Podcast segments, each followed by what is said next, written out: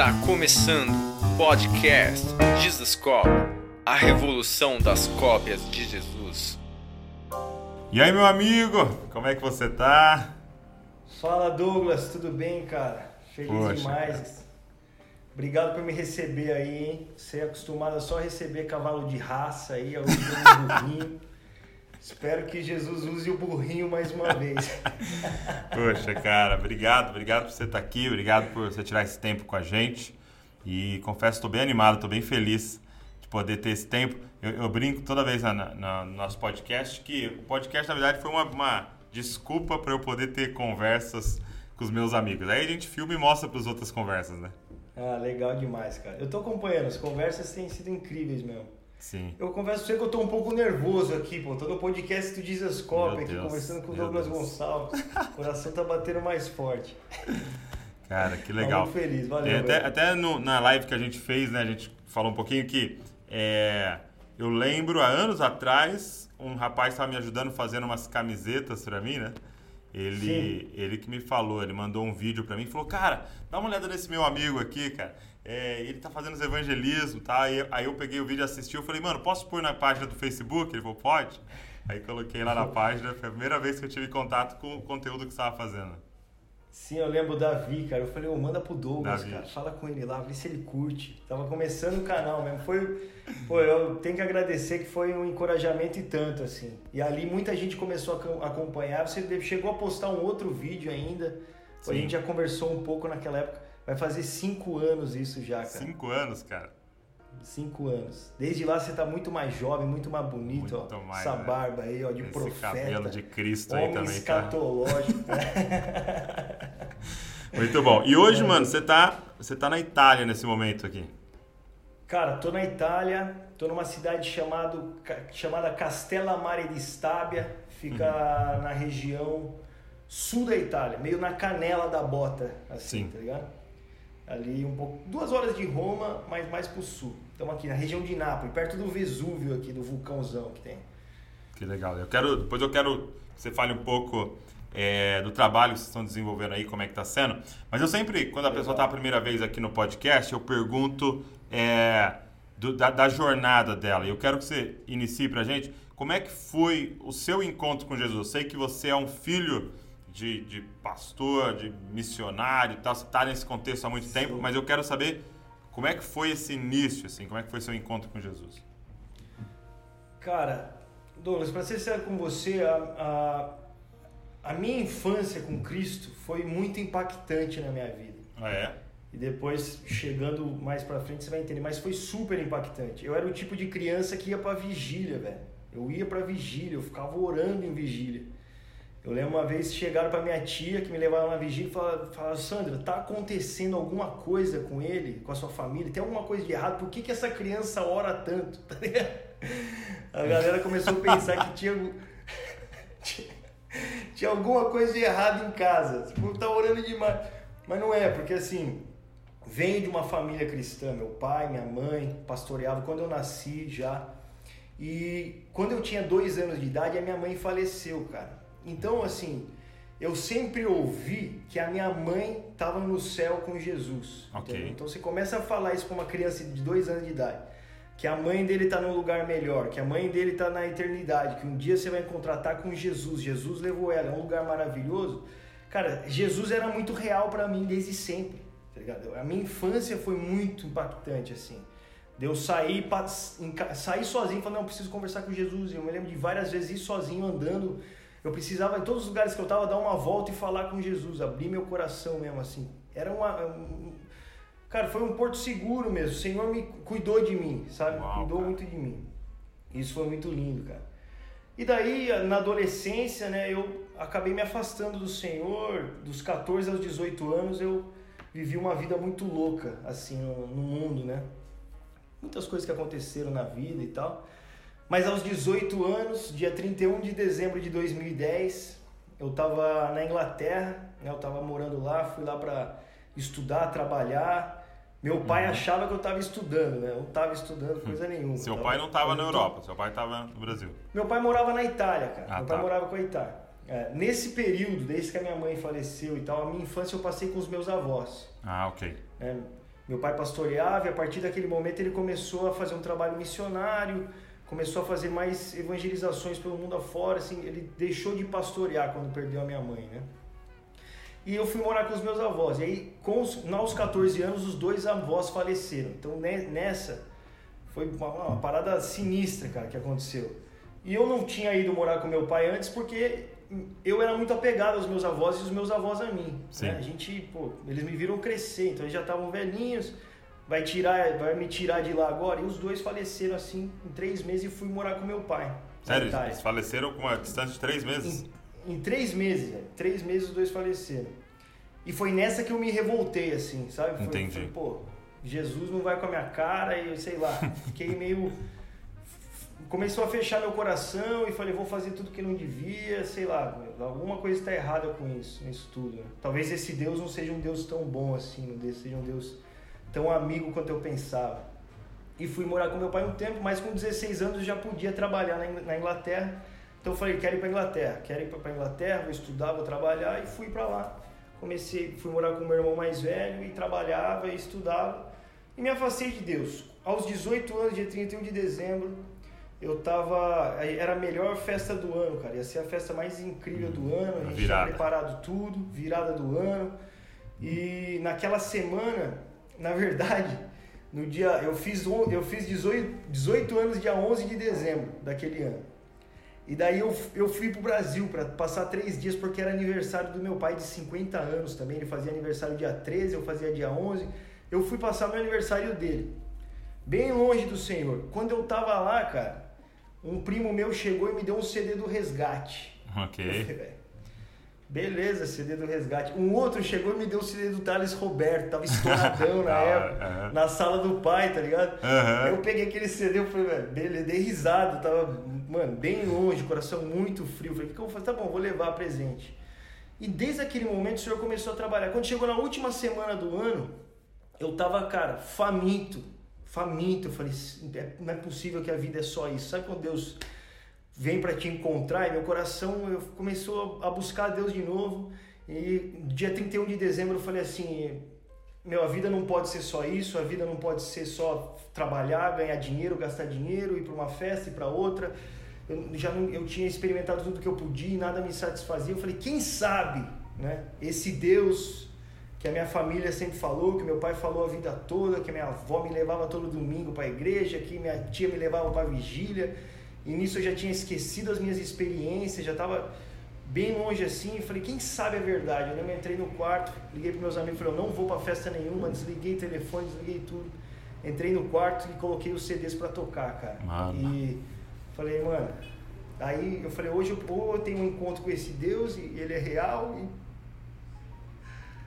e a vida segue outro caminho, ou a vida é isso mesmo e não tem nada do que se esperar. E graças a Deus, aquela noite eu tive um encontro com o Senhor, cara. Sério? Eu tive um encontro com Deus e um encontro assim. E o mais incrível, Douglas, foi que eu tinha aquela. Eu, eu olhava para mim e eu falava assim: pô, eu nunca estive tão longe de algo que parece que possa ser bom, entendeu? Nunca estive tão longe assim. Eu me lembro que diante do Senhor ali, eu, eu, eu falei assim, eu não tenho nada a oferecer a não ser os meus pecados, é tudo que eu tenho. Uau. Não tenho mais nada. E a, a gente sempre fica pensando, né, cara, que você tem que estar na sua melhor fase da vida para encontrar o Senhor, mas foi no pior momento da minha vida, cara. Sim, sim. Que eu encontrei o Senhor e, tipo, é, esse Deus, eu não só descobri que Deus existia, mas que Deus me amava. Uau. Que Deus me amava. Naquela noite, mano. Sabe? Naquela noite. Naquela noite. E aconteceu uma parada assim. Ao mesmo tempo que aquele amor foi derramado por mim, eu me senti amado, cara. Me senti amado. Algo que eu não sentia. Eu lembro que eu tinha prometido para mim mesmo, eu nunca mais vou amar ninguém, eu nunca mais, sabe? Eu tinha. Sim, tinha sim. Você foi perdendo pessoas? Sim, sim, exatamente. Foi, meu, é, esse, esse sentimento é um sentimento que machuca, cara. O amor machuca, não é bom eu não vou mais. Eu, tava, eu era muito, cara, muito cruel comigo mesmo, pelo estilo de vida que eu vivi com as outras pessoas. Não existia. Eu, eu aniquilei esse sentimento na minha vida. E ali naquela noite eu fui amado por Deus, cara. Eu falei, meu Deus, era isso que eu busquei em todos os lugares. E instantaneamente, Douglas, aquele amor de Deus por mim virou uma parada em mim que eu comecei a amar Deus de volta, cara. Hum, hum. E aquela noite eu comecei a me declarar para ele, falando: Eu te amo, eu te amo. Sabe, é, é, eu entendi aquele versículo: Nós o amamos porque ele nos amou primeiro. Sim, sim. Sabe? E aquele amor virou um amor para ele. Eu falei: Meu, eu quero entregar minha vida pro Senhor, é isso que eu quero fazer da vida. É isso que eu quero fazer. E ali minha vida começou a mudar, cara. E foi um percurso de idas e vindas, de, sabe, de para, de desiste, volta, até que é, no, em maio de 2019, eu ainda estava na Inglaterra, eu tinha passado três meses ali e meu pai me convidou para ir para o Brasil para trabalhar com ele três meses. Uhum. E ele me ligou e falou: vem aqui. E eu tava meio assim, crendo. E ele, crendo, e ele trabalhando com missões. Isso. E ele, ele fazia uma conferência evangelística com vários uhum. pregadores de fora do país, chamava Semeadores de Fogo. Uau. E aí ele me convidou para interpretar. Sabe? Vem interpretar aqui três meses, eu pago sua passagem, vem comigo, fica aqui. E eu tava naquela assim, eu, sabe aquela ideia de tipo, eu encontrei Jesus, mas o caminho não é esse que, que o meu pai segue? Eu ainda pensava assim. Uhum, uhum. Não, eu encontrei Jesus no meu quarto, mas meu, a igreja não é um. Entendi. Tá ligado? Eu tava. E nesses três meses eu vim trabalhar com meu pai e, e interpretar um senhor de 90 anos de idade, que há 60 anos pregava o evangelho. Aí eu vim pra ficar três meses, fiquei cinco anos, cara. Meu Deus. Foi aí que começou, o senhor. Aí, velho. Aí começamos e, a. E nessas conferências, como é que foi, mano? Cara, era muito louco, velho. Era porque o cara, o Thomas, ele era muito evangelístico. Meu pai se movia mais em sinais, assim. Uhum. Eu com meu pai, mano, muito milagre. Mas o Thomas, ele era um evangelista que pregava pra parede, cara. O cara tudo ele achava uma chave para falar de Jesus. Então todo culto eu entregava a vida para Jesus de novo, entendeu? tipo, tinha alguma coisa. Eu tava interpretando ali, mas tipo, ainda tem uma parte de mim que não foi. E, uhum. cara, e todo culto era um quebrantamento. Eu fiquei seis meses interpretando o homem, coração quebrantando, assim foi uma fase de entrega e de entender o propósito de missão, de evangelismo, um evangelismo muito simples, cara. E aí, depois andando com meu pai, aí comecei a interpretar, aí vinha, tipo, vinha pastor africano, mano, aí reteté, tá ligado? Os caras, poder de Deus, né? Aí vinha. Então eu comecei a interpretar de todas as vertentes tal. Foi uma, um seminário, assim, de, do que fazer Sim. e o que não fazer também. Dos dois. Né? também, né? Que às vezes os caras pregando cada maluquice. Mas foi demais. Até que depois de um tempo meu pai me pegou para ir andar com ele. Ele começou a me colocar para pregar e, e, orar pelos enfermos, expulsar demônio. Começou a me colocar no fogo, assim mesmo, assim, para para ver que Deus poder, podia me usar, né? Depois de uns três anos é, interpretando isso, só. Isso que eu ia te perguntar. E quando é que foi esse despertar para você para essa questão do seu propósito, a sua vocação no corpo? Então, cara, ah, eu, se, eu sempre sonhei. Foi nesse processo. Em pregar o evangelho. Eu sempre sonhei em pregar o evangelho. Ah, é? Né?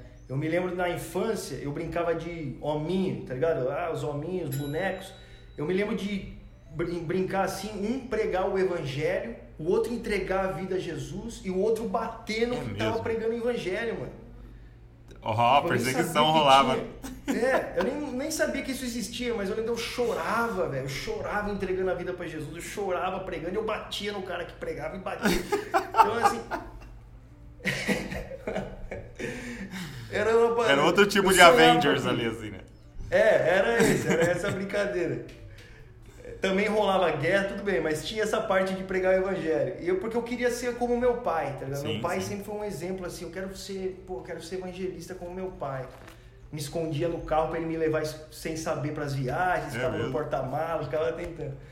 E eu sempre quis, mas aí quando eu se perdeu totalmente isso de mim sim, ali voltou e tal, e meu pai foi a chave crucial nisso assim de me trazer de volta, de ter paciência comigo, de me amar nos meus erros, cara, e acreditar em mim, entendeu?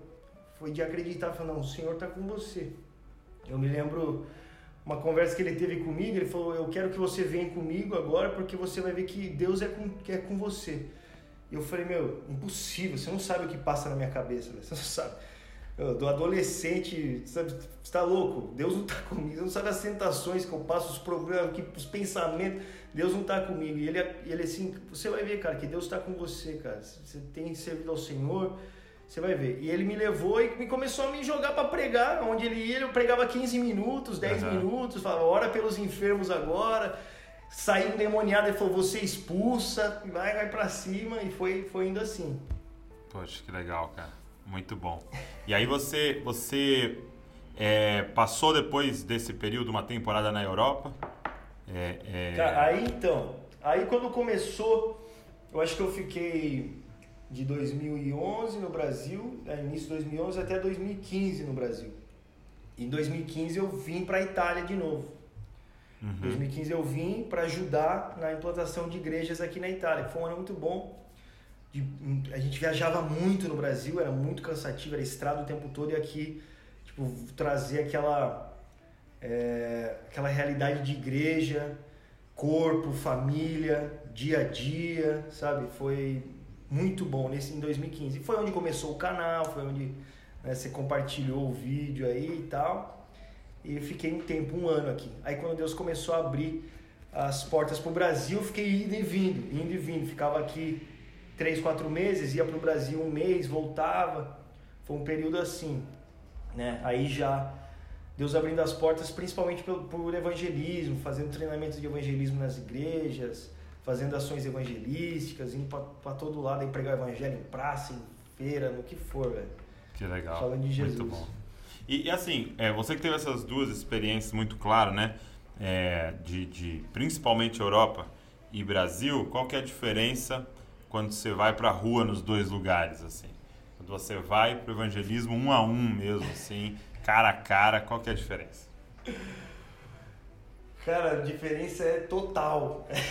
é muito total. diferente. Total, velho. Total. Por exemplo, aqui no Brasil, ainda o cara que não crê, né? Tipo, o cara que não crê tem a avó que crê. A mãe que crê. Alguém crê. Então o cara ainda. É, ele tem ainda um respeito. Era tipo assim, mano, tal. Na Inglaterra, onde eu passei boa parte do tempo, é a quarta geração de, de apóstatas, vamos dizer. Quarta entendi, geração de pessoas entendi. que não. O avô, então assim, tinha experiência do cara falar assim, mano, meu pai falou pra eu nunca ler uma Bíblia na vida. Tipo, minha mãe falou pra eu nunca ler. Então, assim, é um desrespeito. Mano, os caras não respeitam mesmo. Tipo, falta uma parada assim. Eu lembro a primeira vez que eu falei para um francês, eu tava até lembrando esses dias, depois dos ataques lá na França que rolou. Eu lembro que foi o primeiro choque que eu tive, cara. Foi que eu falei para um francês, um amigo meu. Eu falei de Jesus e ele começou a rir da minha cara e falou: devia ter apanhado mais. E foi a primeira vez que eu ouvi isso na vida. Ele disse que você Nossa, deveria ter cara. apanhado mais. Não, Jesus. Ah, tá, entendi. Eu falei de Cristo para ele, ele começou a rir e falou: Meu, deveria ter apanhado mais que Jesus Cristo, que apanhou pouco. E, mano, eu, eu, aquilo foi um choque para mim. Falei, nossa, tem gente que pensa assim. E você começa a ter esse tipo de experiência e contatos e tal. Mas ao mesmo tempo, Douglas, hum. é, por você crer, o contraste é gigantesco. Entendeu? Então é, é chega Entendi. a ser um choque o cara ver um jovem né, com a Bíblia na mão lendo em público. Tipo, eu leio em trem sento num bar, eu ia muito em pub na Inglaterra, assim, abria a Bíblia no pub e comia lá um café, um breakfast em inglês e lendo a Bíblia e as pessoas tipo, parar tá para conversar porque você está lendo a Bíblia, porque é um contraste gigantesco. Tipo, eu, uma coisa que eu faço muito é ir em livraria na Inglaterra, tô falando sobre a Inglaterra, a Itália é um outro contexto, eu vou te explicar daqui a pouco. Tá. Mas tipo, ir numa livraria e falar, meu, eu queria comprar uma Bíblia, tem uma Bíblia, e eu, a, o jovem que está ali atendendo se assustar e falar, você quer uma Bíblia mesmo? É Bíblia que você quer? Eu falei, é, eu quero a Bíblia e naquilo você poder pregar, porque é um contraste assim, absurdo ter alguém que crê. Entendeu? Na Europa. Que loucura. Cara. Falando de Inglaterra, Alemanha, né, França. Aí a Itália já é uma outra.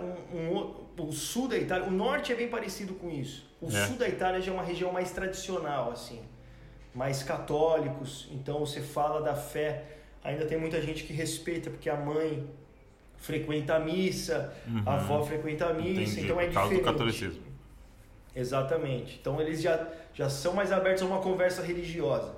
Em outras regiões, né, religiosa no sentido de vamos falar de Jesus e tal. Em outras regiões já é uma galera tipo, ah, se é cristão, sai daqui. Acontece muito, tipo, eu não quero falar sobre isso. Maria é não sei o que, não sei o que, que contou uma mentira e deu certo, sabe? Já é uma galera mais. Então você precisa de tipo mais tempo de conversa, circular bem antes de ir, uhum. ir falar de Jesus, rola tipo uma preparação no, no ambiente com a pessoa até que você chegue na fé, porque você chegar na fé diretamente, você já, já fecha a conversa. Acontece muito disso. Entendi. Agora, no Brasil, já o que eu percebo, assim, eu não sei da sua experiência, é que, cara, os campos são totalmente brancos, né? cara, é tipo. É, é, eu tava. Eu tive algumas experiências. Agora, recente, lógico, porque por causa da pandemia, mas recente agora, cara, de quantas pessoas pedindo para ir para a igreja? Era tipo assim, é, me convida, me evangeliza, por favor. Sim. Porque... É, mano, no Brasil você grita Jesus na rua, velho. Você, a galera já vem. Tá muito assim. Graças a Deus Graças a Deus. E, e, e, eu acho que é tempo dos trabalhadores aproveitar tudo isso, né, cara? É, eu vejo o Brasil como um ótimo campo de treinamento, cara. Entendi. Tipo, Brasil você pode, sabe, você, você fluir isso de você, se preparar, você falar com as pessoas, é um lugar que as pessoas são abertas a conversar, você exercer os dons, você poder orar por alguém. Uhum. O Brasil é muito bom para isso, sabe? Eu creio que não é em vão que o Senhor está enviando tantos brasileiros para fora, porque realmente né, a gente tem uma possibilidade de conversa, de treinamento, de exercer. O Brasil é muito bom. E quando você chega aqui fora, você, você sente uma, uma, uma resistência um pouco maior mas também, cara, o inferno não resistiu a Cristo, nada resistiu a Jesus. Então, o importante é ir. Entendi. E, e cara, assim, hoje, é... como é que você lida? Acho que até falando com a galera que está nos ouvindo, nos assistindo, como é que você lida ou, ou, aprendeu a lidar, né, com a questão da rejeição, né? Então, você vai abordar alguém e a pessoa fala, ah, não quero ouvir isso, sai daqui, está me incomodando. Como é que você lida com essa questão? Talvez seja um grande empecilho para a galera pregar na rua. Assim. Cara, Douglas, eu gosto de pregar o evangelho, cara. É, é. Sabe, eu gosto do. E na minha cabeça eu fico pensando, aonde é mais difícil? Mano? É mesmo. Sabe, eu, eu gosto desse desafio, entendeu? Eu gosto de, tipo, ligar para os meus amigos e falar, velho, aconteceu isso, isso e isso hoje, cara. Pô, eu gosto da, da, da, adrenalina de pregar o evangelho. Eu, é, é, um negócio que eu gosto de fazer. Uhum. Então, a, a resistência, às vezes, para mim, é hoje você sente, é ruim, é. mas quando existe uma resistência agressiva, você fala, pô, em nome de Jesus, hoje eu fui cuspido no meio da rua, tá ligado? Já aconteceu? O cara ficou bravo. Já aconteceu, já aconteceu. Não na minha cara, mas no chão e rolar um dedo do meio assim e falar, meu, sabe, você no meio de uma conversa acontecer aquilo, já aconteceu do cara bater, tipo, tá com um guarda-chuva e bater na minha perna, assim, enquanto é, eu tô falando de Jesus e falar, sai daqui. Já aconteceu que o cara levantar a muleta, assim, no meio da rua. Já aconteceu essas coisas. Mas o que me apaixona é falar de Jesus. Uhum. Então, assim, eu, eu acordava e falei, eu vou falar de Jesus. Eu sou louco para falar de Jesus, cara. Então, assim, por assim, galera às vezes fica falando, ah, você, às vezes não, não tem muito fruto, você ir num trem e falar de Jesus, pô, mas só de ir ali falar de Jesus, cara, e olhar na cara de alguém e falar de Jesus para essa pessoa, e olhar no olho e falar, empregar a mensagem, sabe? E você sair da sua zona de conforto e chegar em casa e falar, cara, hoje, assim, o rei foi lembrado nessa terra, sabe? Alguém falou o seu nome aqui, porque eu, eu fico imaginando os anjos na eternidade que cantam santo, santo, santo, e quando de repente um cara aqui na terra se levanta e anuncia o nome de Jesus, não, não é algo, não é algo é, ordinário, entendeu? É extraordinário. O nome do rei foi declarado aqui mais uma vez. É. Então é essa parada que me, me anima. Então, independente da rejeição ou não, eu sou o mensageiro, cara. E eu creio que o, o, o resultado independe de mim, sabe? O Senhor dará o crescimento, mas alguém precisa semear essa semente. Acho que é uma chave, alguém né? Alguém precisa. Isso, alguém precisa semear, sabe? Mas quem dá o crescimento é Jesus. Eu não estou aqui para convencer ninguém. O Espírito convence. Mas eu tô aqui para declarar que esse espírito convence, entendeu? Eu tô aqui para falar sobre esse espírito que convence. Tô aqui para falar sobre esse homem que morreu na cruz por mim e ressuscitou ao terceiro dia, está sentado à, à direita do trono do Pai e voltará. Eu tô aqui para falar sobre ele. Preciso anunciar essas pessoas. E eu encontro muita alegria nisso, cara. Sabe? Eu tenho eu tenho meditado muito é, nas parábolas de Jesus, o filho pródigo, do, da, da, da da ovelha perdida, né? Em Lucas, Lucas 15, se eu não me engano, a dracma, que existe alegria quando aquilo acontece. Existe uma Tudo grande termina com festa, né? Isso, Jesus chama os amigos, todo mundo chega. Existe essa alegria. E uma outra passagem, Jesus disse para os discípulos: aqueles que se, colhem e semeiam se alegrarão. Uhum. Também existe alegria no que semeia também. Não é só a colheita, mas o semear. Okay, Eu acho que é isso que bom. falta muitas vezes para as pessoas. Se alegrar em semear, entendeu? Se alegrar em simplesmente falar de Jesus. Ser livre para anunciar Jesus Cristo para as pessoas. Sabe? Falta essa alegria, cara, de ser um mensageiro das boas novas eternas de Jesus. Sabe? Não é. só colher, né? não só colher mas semear. E uhum. se alguém ou depois escolher, comemorar como se fosse eu, entendeu? Sim. Nós estamos no mesmo time, cara. Quem marcou foi Jesus Cristo, entendeu? se estão semeando lá, é gol meu também, entendeu? Então, é, é essa alegria de, da, da, missão, cara. Então, eu, eu, eu creio nisso, Douglas. Eu creio que se, quando você fala de Jesus, ou você está semeando, ou você está regando, ou você está colhendo. Uau, Alguma entendi. coisa está acontecendo. É, eu, eu, às vezes eu estou na igreja lá e eh, pregando tal, e no final a gente faz um convite para a galera entregar a vida, né? E agora nessa oportunidade do online, teve culto de tipo, sei lá, 200, 300 pessoas entregar ali, declarar ali e tal, né? Que tava entregando a vida a Cristo e tal. E, e é doido, porque às vezes você, você pode né, falar assim, cara, preguei 300 pessoas entregou a vida a Jesus por causa da minha pregação, né? Mas na verdade tem uma avó orando há 15 anos pelo cara. Tem uma mãe 25 anos jejuando e você acha que você ganhou. É. Você só tá colhendo ali, não foi você que arou a terra, é. entendeu? Você não ficou lá regando, você só vai colher e acha é. que. Tipo uma parteira, né? Tipo assim. Exato. O outro sofreu nove meses, né? Você só foi lá e. é, pois é, cara. E é, é, isso, é isso interessante falar se Jesus fala, vocês estão colhendo onde não plantaram. Ele fala Eu mando você a colher onde não plantou. É, isso é muito Atos, real. Isso é real no, no nosso país. Né? É, Pedro se levanta, prega, e aí 3 mil pessoas né, entregam. E, e, Só que essas 3 mil pessoas, muito provavelmente, é, haviam sido semeadas pelo próprio Cristo, né, cara? Ele ficou aquela região rodando e pregando, e pregando, e pregando.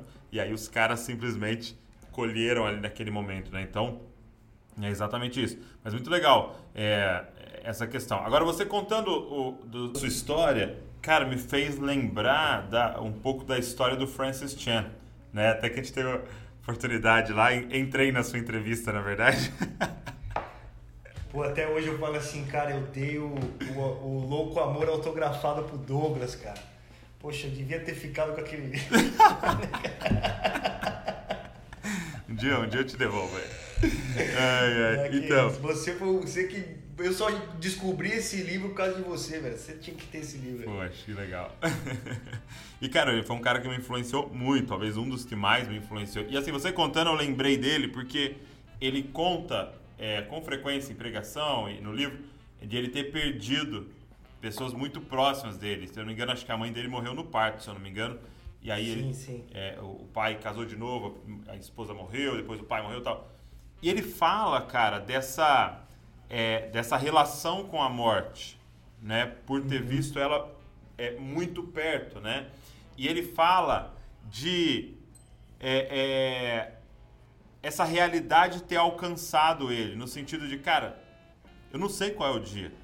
Né? A gente está. É, a gente, é, é, na, é, quando esse podcast sair, a conferência vai ter passado já, e a gente está falando de Maranata, né? É, é, do retorno do Cristo, e a gente quer olhar para as profecias, saber quando que Jesus volta, entender os tempos tal. Isso é muito importante, mas ao mesmo tempo existe uma realidade dessa volta individual, né?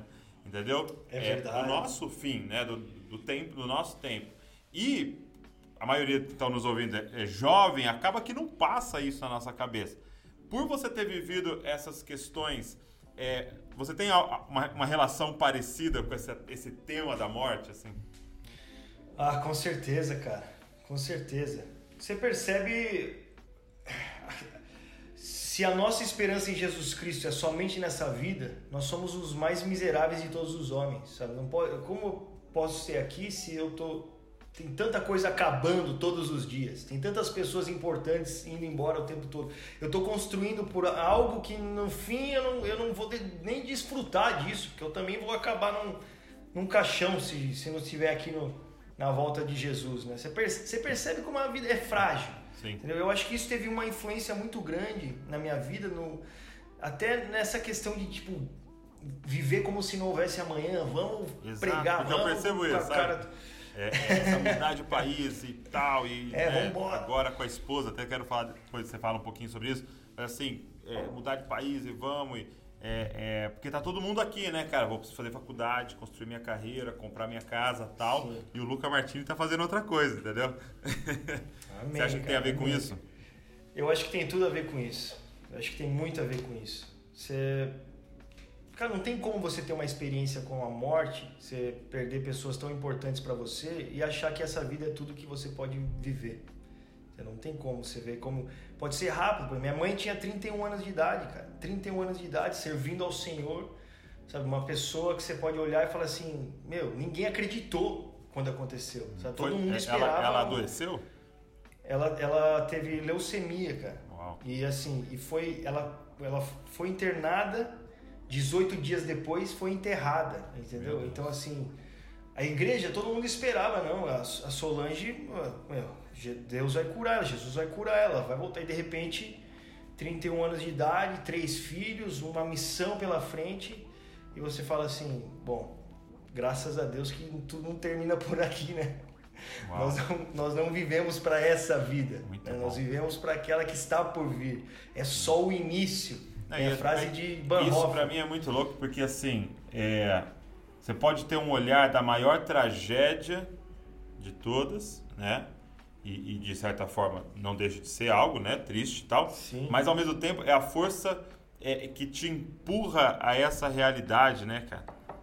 Sim. Então, só o evangelho esse pode, é o evangelho, né, cara? Essa é a esperança de Jesus Cristo, cara. Como não pregar uma mensagem dessa? Não tem o que fazer. É, Sabe? Só bom. o evangelho te eu, eu, me lembro, até depois que a minha avó faleceu, assim, minha família vem de uma cidadezinha pequenininha, Santa Gertrudes, cara, hum. cidadezinha hum. no interior de São Paulo. Todo mundo se conhecia. E eu me lembro que a minha avó faleceu e no, na semana eu fui comprar alguma coisa no mercado e tava lá. E, e as pessoas todas comovidas, né? Sabiam da nossa história. E, a, e a, uma mulher lá no mercado olhou para mim e falou assim: Mas como que você pode estar tá tão bem assim? E eu tinha 13, 14 anos. Eu olhei para ela e falei assim: Porque a minha esperança é eterna. Como Uau. eu estaria bem? A minha avó está com, a, com o Senhor que ela serviu a vida toda, cara.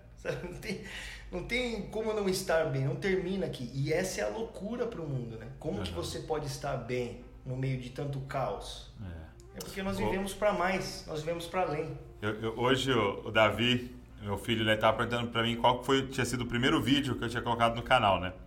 Aí e ele insistindo, insistindo para eu mostrar para ele e tal. Aí eu coloquei né, no celular, né? Que eu tava almoçando pra, pra, pra ele ver e tal. E aí até um vídeo sem barba, né? Oito anos atrás, sem barba. Aí ele falou, nossa, pai, você é mais bonito sem barba.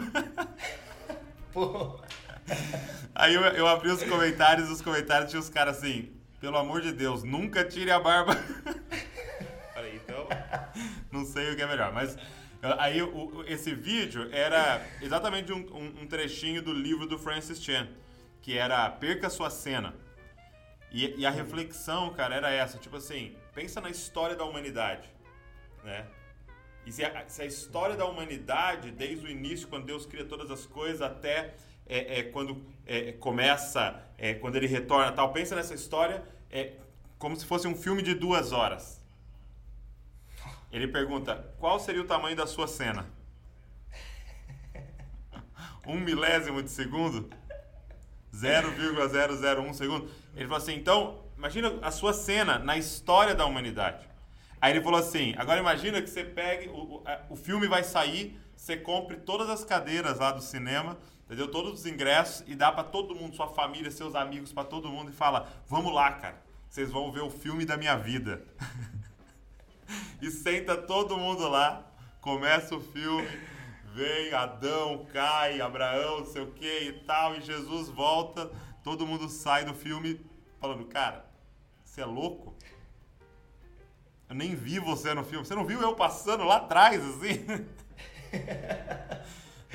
Esse filme não é sobre você, cara. É, exato. Esse filme não é sobre. E, e eu acho que esse, esse, é o grande lance, né? É a gente gastar a nossa cena é, para que o ator principal, né, o personagem principal dessa trama seja conhecido. Porque daqui a 100 anos, quem vai saber quem Douglas foi? Quem vai saber quem Luca foi? Quem vai saber quem Aval foi? Ninguém vai saber nada. Quem vai saber que carro você dirigiu?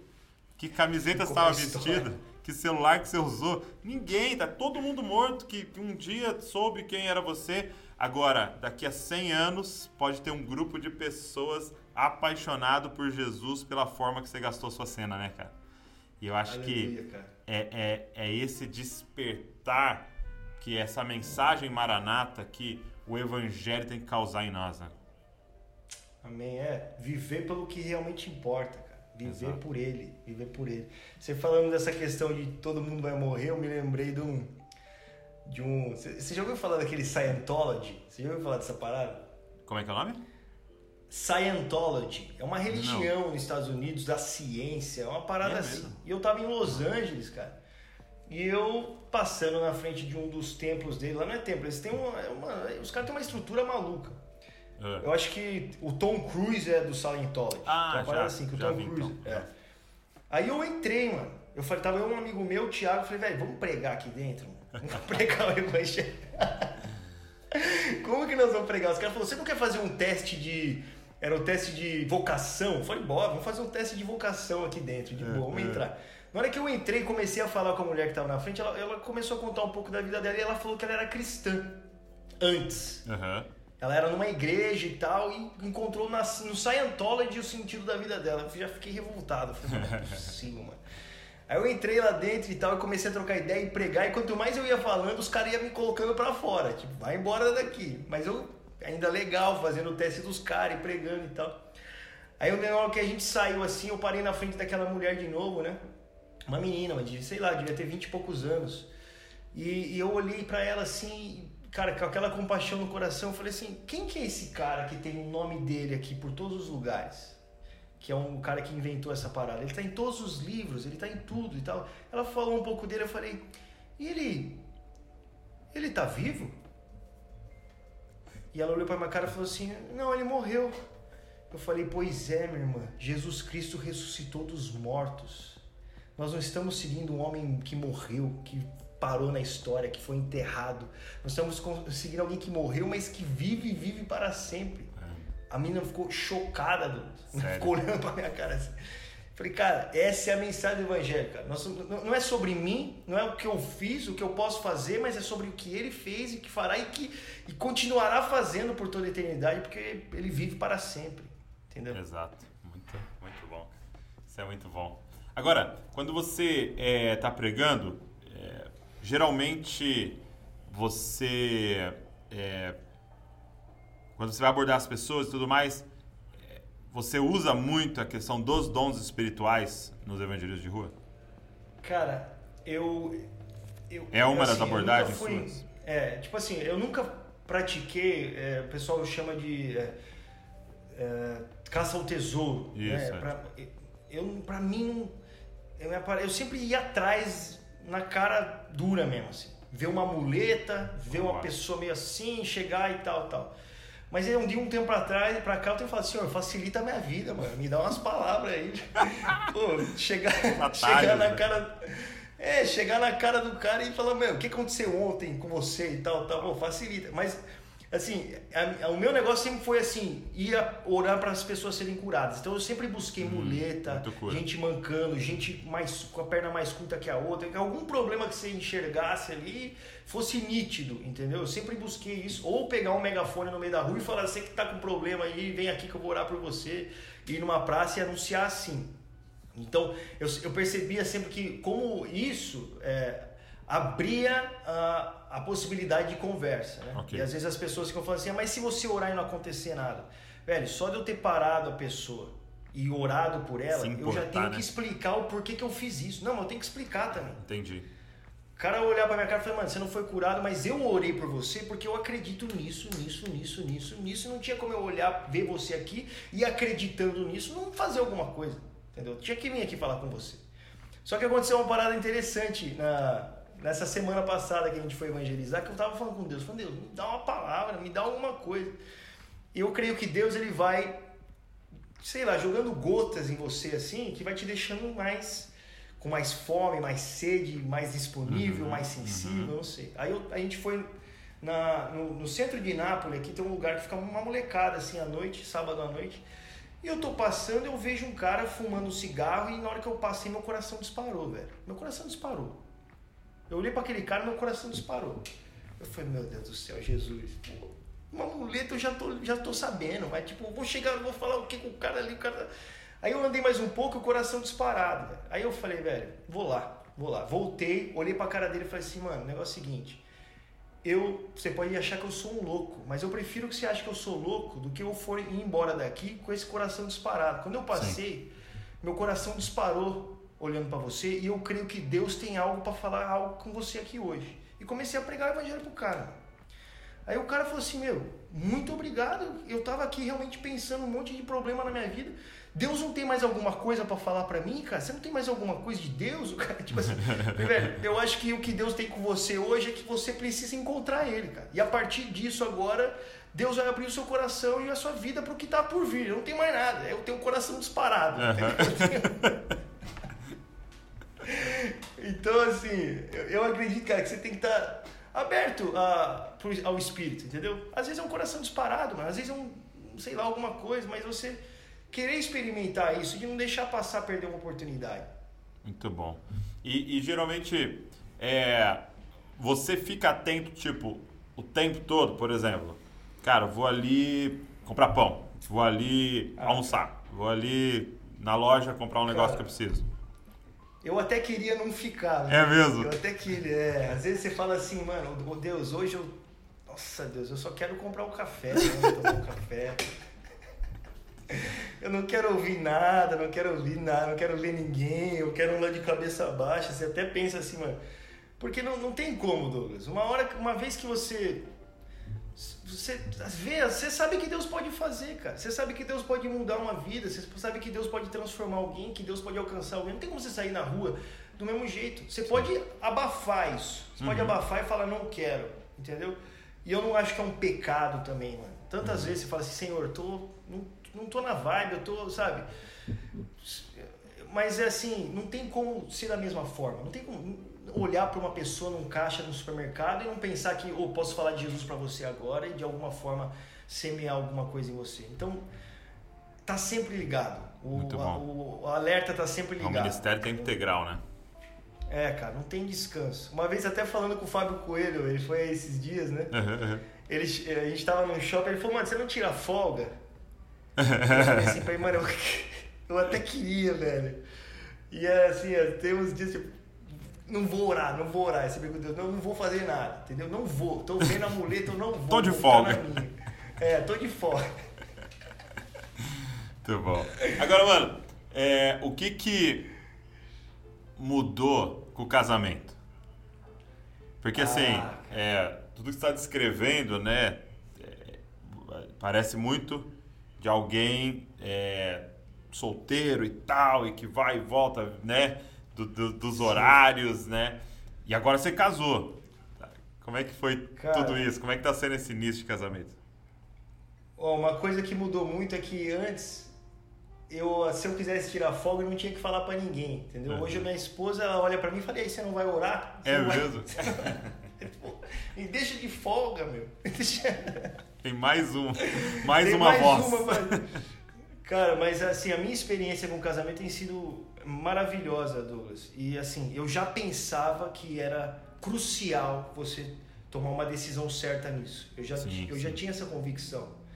Mas depois de casar, cara, e eu, eu fico pensando, imagina se a minha esposa não se entregasse ao Senhor. Eu não sei, eu não sei o que ia fazer da vida, cara. De verdade, eu acho que eu ia ser o homem mais depressivo do mundo. Eu ia, ia ser muito infeliz. Eu ia ser muito infeliz. Sabe, de você saber que, pô, Deus nos chamou para ir para lá, amor. Sabe, vamos. É, ah, mas não existem todas as inseguranças. Ah, mas existe Deus, então vamos. Sabe? E você ter alguém que não, não desce esses passos com você, eu acho que ia ser muito difícil. E graças a Deus a minha esposa, ela também, ela, ela é uma jovem que quer servir ao Senhor. Nós não temos filhos ainda, então a uhum. gente sempre pensa isso, sabe? A gente não tem filho ainda, amor. A gente pode se arriscar desse jeito, a gente pode experimentar sim, sim, a vida assim, sentido. sabe? A gente pode dar mais um passo. Claro que, cara, tem horas que ela sente muito, ela é a primeira experiência dela, ela não fala italiano, uhum. ela fala inglês, mas ela está num país que não fala italiano, então ela saiu da família dela. Eu saí da minha família com 14 anos, ela saiu agora. Então, com certeza, é, é muito mais difícil. Eu, eu, procuro ser sensível a isso, a perceber é, quando ela. Pô, aqui eu acho que é um passo. É, é um passo muito. Vamos com calma, então. Então, por exemplo, o que, que eu fiz? Quando nós casamos, eu sabia que o Senhor tinha nos chamado para a Europa. Okay. Eu sabia, eu sempre soube disso. Mas como ela morava num bairro em São Paulo, morava é, na, na, e eu, eu fui lá e aluguei um apartamento no mesmo bairro que ela morava antes. Entendeu? Nós ficamos ali. Passou um tempo, fomos para Bertioga. Já saímos um pouquinho mais do, do bairro ali. Vamos entendi. passar a quarentena ali em Bertioga. Passou mais um tempinho, vamos para a Itália. Entendeu? Então, é, para que ela realmente. E eu Entendi. acho que isso foi muito bom. Faz foi muito bom. Eu acho que, eu acho que casando e indo embora, ia, nosso é. primeiro ano de, de casamento ia ser muito difícil. Sim. Já não é fácil, porque são duas pessoas que estão. Entendeu? Um, no primeiro ano dizem que é muito difícil, é, é, é o ano mais difícil no sentido de, cara, você está se conhecendo, dois mundos agora juntos. Então acho que isso foi muito bom. Deus foi muito misericordioso com a gente de permitir esses passos até uhum. chegar aqui, sabe? Mas o que muda, cara, é que são duas passagens aéreas. Eu não durmo mais em hostel mais, entendeu? Você, uhum. você não come qualquer coisa, você não toma água da pia, tem que arrumar um filtro, né? É, você pensa um pouco mais, tem um cuidado a mais, entendeu? É uma mulher, sabe? Não é, não é um homem, é assim, é mais sensível, tem as suas necessidades e, e eu acho que me, me amadureceu muito mais de perceber o mundo um pouco melhor, assim, sabe? Você, Sim. você ter mais misericórdia também das pessoas, mais paciência e perceber o quanto eu precisava melhorar também, que, meu Deus do céu, essa mulher é uma santa de me aguentar tanto assim. É, nos desenvolve muito, né? É. Isso para os dois, né? Para a mulher, para o homem, é, é, um, é um seminário, né? É um, é, você fica ali nos livros e nos livros, mas a verdade é que é a relação né, que nos é, é, é. que vai nos moldando, né? Jesus usa é, como o ferro mesmo afiando o ferro e a gente cada vez mais parecido com Jesus, claro, com é, com o Espírito agindo em nós, né? Isso é maravilhoso e com os filhos mais ainda. Né? Eu lembro que o, o Cote falava que quando você casa Deus quebra o vaso, né? E aí quando os filhos vêm ele pisa em cima dos cacos. Assim. ah, meu Deus. Vamos esperar mais um pouco. Espera mais um pouco aí pra ele vir pisar aí. Moer o restinho que faltou. é, é muito cara, legal, cara. Assim, e aí sem esticado, né? Incrível. Muito esticado. Você não tem como esconder, sabe? Você não tem como falsificar uma santidade para sua esposa. Ela te sabe, ela te conhece, ela tá te vendo, sabe? E, e, e por ser uma mulher, você, você, a, a sensibilidade da mulher te faz perceber, pô, eu preciso melhorar mesmo nisso, é, é diferente nisso.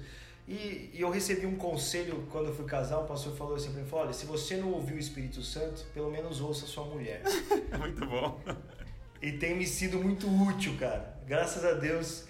Mas só seria, só é possível isso, Douglas, porque ela também era uma mulher temente ao Senhor, uhum. sabe? Com todas as nossas fraquezas e dificuldades e humanidade que nós temos, Sabe, alguém que deseja seguir ao Senhor e agradar ao Senhor, só, só é possível assim. Uhum. Diferentemente disso, não, não, teria como acontecer. E sabe que uma coisa muito legal é, nesse processo? Que a gente está falando, você está, você tá, por exemplo, na Europa, na Europa pregando, né? É, e talvez alguém está aqui no Brasil é, trabalhando das 8 às 5, né? E servindo ali na igreja, no voluntariado, sei lá. Ele tá ali, e, e às vezes ele, ele ouvindo o podcast, ele assistindo, ele falando, cara, como eu tô fazendo pouco, né, cara? Porque eu podia estar, tá, sei lá, por lá, no, no Oriente Médio, não sei o quê. Tal. Só que, ao mesmo tempo, que, e claro, tem pessoas chamadas para isso, cara, que grande missão, né? Hum. É cuidar da sua casa, né? É tipo, é. você casar, você ter uma aliança, você ter um, uma família estruturada, abençoada, um casamento abençoado por Deus e feliz e, e de aliança, e ter filhos discipulados. Cara, que grande obra é essa?